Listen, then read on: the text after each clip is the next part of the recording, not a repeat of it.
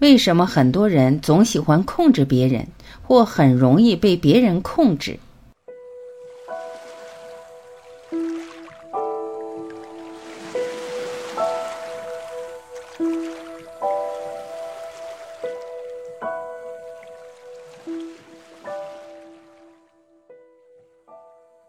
一，到底是谁的问题？我听自己的咨询老师讲过这样一个有趣的故事。他在考博士的时候，他非常的焦虑，担心自己考不上，担心他心仪的导师不要他。那个时候，她的前男友试图安慰她：“亲爱的，没关系的，你看你考不上也还是个硕士，不用担心。”她觉得男朋友丝毫没有能力安慰到她，因为她还是很焦虑。后来，这种需要男朋友平复她的焦虑的心情日益增长，而男朋友的无能也越来越让她不满意。最后，她选择了跟男朋友分手。非常有趣的是，她现在的丈夫跟她之前的前男友惊人的相似，但她完全不觉得有什么问题。她跟我们解释道：“其实前男友那个类型是非常适合她的。”只是当时她安慰不了她的原因，是因为她自己没有能力安抚自己焦虑的情绪。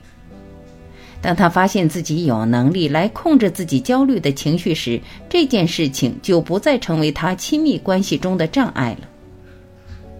很多时候我们就是这样，因为无法控制自己的不良情绪，所以期待别人的改变来让自己心情变好。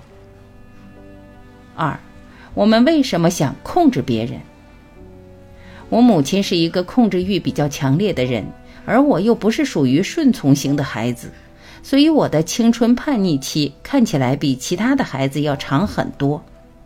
直到现在，我偶尔还是抑制不住的，在第一时间做出叛逆的反应，然后才能在下一刻意识到我刚刚又在叛逆了。其实他在百分之九十九点九的情况下都是真心实意的，觉得他那么做完全是为我好。但是他却没有意识到，这样的为我好的控制背后隐藏着更深刻的原因。我们两个在关系变得很亲密之前，也就是在我放弃土木工程专业转心理学期间的大概两年的时间里，曾经把彼此最不好的一面带了出来。那个时候我是土木工程专业的年级第二，保送了研究生。然后在研一的时候，我跑到导师办公室说我要退学。然后学心理学，母亲几乎要疯了。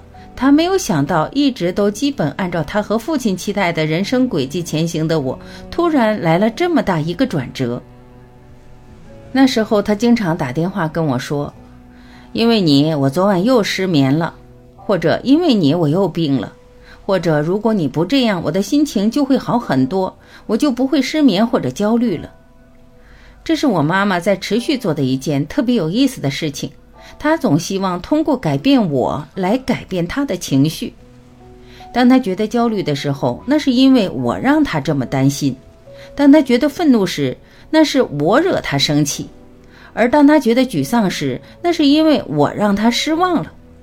因为他无法控制自己的这些负面情绪，所以他之前最喜欢做的一件事情就是打电话给我，告诉我。只要你改变了，我的心情才会变好。当然，我一直是很抗拒这样的说法的。就像我妈妈在我小时候告诉我说：“我原来也是有梦想的，就是因为生了你，放弃了自己的梦想一样。”她让我对她的情绪和她的人生负责。后来，我开始慢慢懂得。原来我们在想去控制别人的时候，通常是因为我们自己不稳定的自我和自我价值感，需要别人的语言和行为来得到肯定或者是安慰。所以，我们想去控制别人。既然我是因为你产生这样的负面情绪，而我自己又没有能力处理这种情绪，所以你要改变，这样我的心情才能变好。我后来发现，其实我自己也是这样。我在做决策的时候，特别希望得到母亲的肯定。如果得不到她的肯定，我会非常沮丧地跟她抱怨说：“你没有给我信心。”后来我发现，其实大多数情况下是我也在怀疑着自己，所以，当我妈妈对我的决策提出异议而不是支持时，我会觉得她没有给我信心。如果自己并不相信自己，那么就只有靠强迫别人给予肯定，然后得到借来的信心了。三，你是否有稳固并且灵活的自我？刚刚提到一个非常重要的概念，就是稳固并且灵活的自我。这个概念是由心理学家 David Schnarch 提出的。首先，让我解释一下稳固自我的意思。稳固的自我是指一个人具有非常稳定的自我价值感，并且不会因为外界的否认或者质疑而有所改变。举个显而易见的例子，比如失恋这件事情，对于几乎所有人来说都是件很伤感的事情。在被伴侣拒绝了之后，我们的自我价值感会在一段时间之内骤然下跌。但是，具有稳定的自我价值感的人来说，被分手并不意味着自己不可爱或者不值得别人爱，而仅仅是因为彼此的不合适。但是对于自我价值感更多建立在别人的积极反馈之上的人来说，失恋这件事情很可能让他们的自尊在很长一段时间之内都处于低谷。他们会觉得，因为被对方拒绝，所以自己是不够好、不够可爱、不够优秀，或者配不上对方的。另一个重要的概念是灵活的自我，这一点看起来跟上面有点矛盾，但其实他们是彼此相容，并且缺一不可的。灵活的自我是指你的自我概念不会僵化或者停滞不前。比如，如果你的自我概念就是我是一个学术性的人，然后拒绝一切娱乐活动或者是其他有助于你成长的活动，你的自我就是非常固化的。而一个有着灵活自我的人，是一个愿意不断去探索新的可能性，并且让自己不断成长的人。再举个例子，我们每个人虽然有性别之分，却都同时有着男人和女人的一面。假设你是一个男性，然后你拒绝在自己特别感动的时候流泪，或者在别人或伴侣难过的时候拿着纸巾给他擦眼泪，因为你觉得那样特别娘或者特别不爷们儿。再假设你是一个女性，你不愿意在公司里站出来发挥自己的领导力，因为你怕别人说你强势，或者在需要你表现出力量的时候你不敢表现出来，因为怕别人说你是女汉子。以上这些都是固化自我的表现。一个有着灵活自我的人，会在最合适的场合表现最合适的自己的一面，而拥抱并且发展自己内心的男性一面和女性一面，正是灵活的表现之一。所以，最后一个稳固并且灵活的自我，就是指我们一方面有着不受外界评价影响的稳定的自我价值感。另一方面是指我们不会局限自己的自我概念，能够灵活的在不同的情形下表现和发展多面的自我。这个稳固而灵活的自我跟控制别人又有什么关系呢？因为有稳固而灵活的自我的人不会去控制别人，这一点在所有的人际交往中都适用。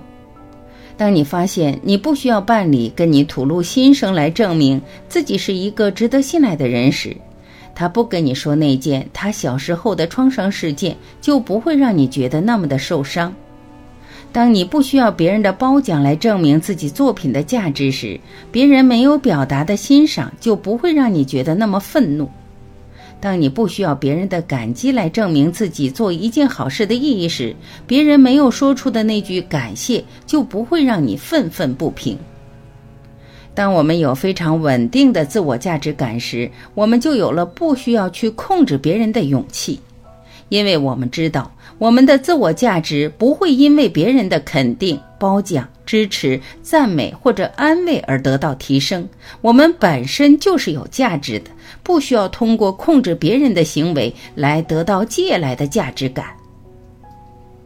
四，控制不了自己的人才去控制别人。昨天晚上有件特别有趣的事情，晚上八点多，我因为很累，决定静静的在家里画画休息。然后一位朋友打来电话，说他此刻就在我家附近，回家有点晚了，能不能来我这里借住一晚？如果是原来的我，肯定就算再累、再不愿意也会答应。但是昨天我没有，我说：“亲爱的，我今晚有些累，想一个人在家里画画。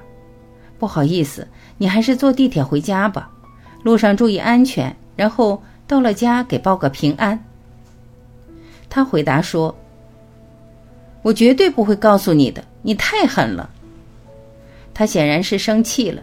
于是我也有种非常不好的感觉。我问自己：“你愿意在这么累并且不想说话的情况下，让一个朋友来你这里跟你聊天说话吗？”我知道我是不愿意的。那么你为什么还感觉这么的不舒服呢？因为我需要他不生我的气，来证明自己是一个好人。那么是不是他因为我的拒绝而生我的气，我就不是一个好人了呢？当我想明白，即使他在生我的气，我也并不会因为他对我的愤怒而不是一个好人时，我就放弃了要控制他的情绪，不让他生我气的冲动。我没有告诉他，那你来我这里住吧，而是进一步跟他解释了我的情况，并且希望他能够理解。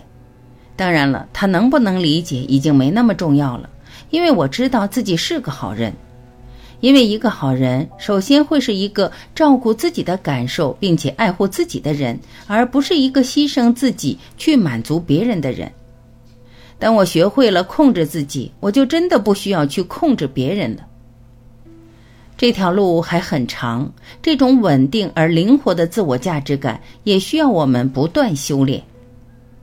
希望你和我一样，通过这种自我价值感。可以获得更幸福的人生。